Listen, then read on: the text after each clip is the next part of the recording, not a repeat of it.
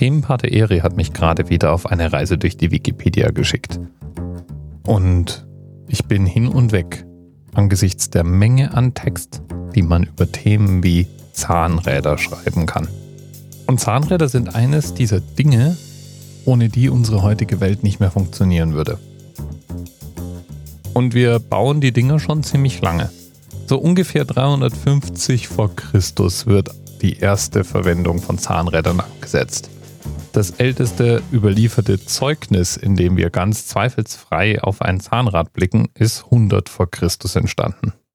Zahnräder gibt es als Innenzahnräder und Außenzahnräder. Es gibt Kegelzahnräder.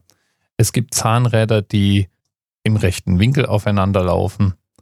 Und es gibt Zahnräder in den verschiedensten Verzahnungsstufen, also mit verschiedenen Zähnen, die jeweils unterschiedliche Vorteile haben.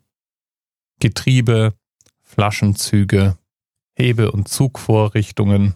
Es gibt eine Unmenge von Anwendungsfällen und darauf spezialisierte Zahnradarten. Und auf Zahnräder bin ich eben gekommen, weil der Themenvorschlag von ERI mit Zahnradbahnen zu tun hat. Die BDHE 44 119 bis 124, das sind Zahnradtriebwägen der Schweizer Wegner Albbahn. Also einer Bahn, die den Berg raufjökelt in der Schweiz. Angeschafft wurden die Dinger in den 70ern und die sehen wirklich nett aus. Auch als jemand, der jetzt keine besondere Leidenschaft für die Bahn hat, fand ich das Video, das ich auch in die Shownotes packe, wirklich schön anzuschauen.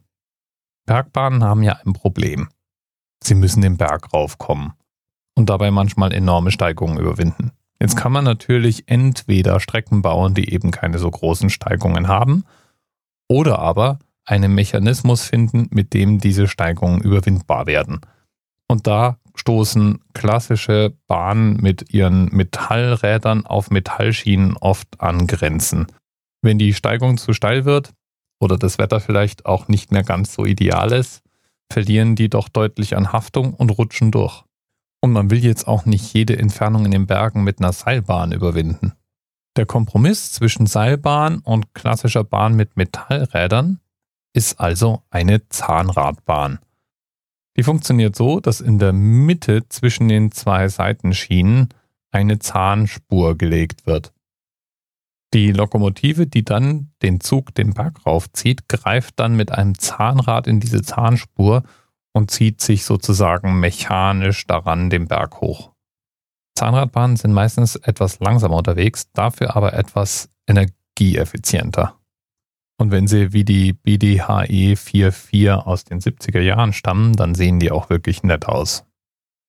Besonders bei der Bahn ist eben dann für uns hier auch noch der Durchmesser dieser Zahnräder interessant. 573 mm haben die nämlich und damit haben wir auch unseren heutigen Themenanker.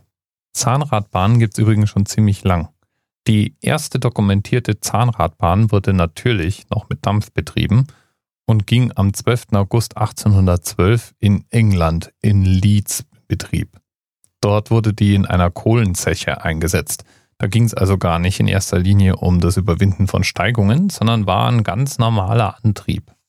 Die erste Bergbahn mit Zahnradantrieb gab es dann 1866 in den USA. Dort erklomm sie den Mount Washington in New Hampshire. Und die Bahn ist auch heute immer noch in Betrieb.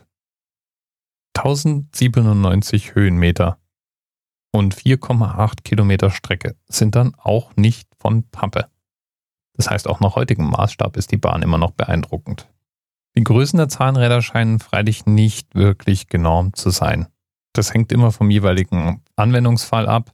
Es gibt verschiedene Systeme und die Kombination aus Bahn plus verwendeten System entscheidet dann darüber, wie groß die Zahnräder sein müssen.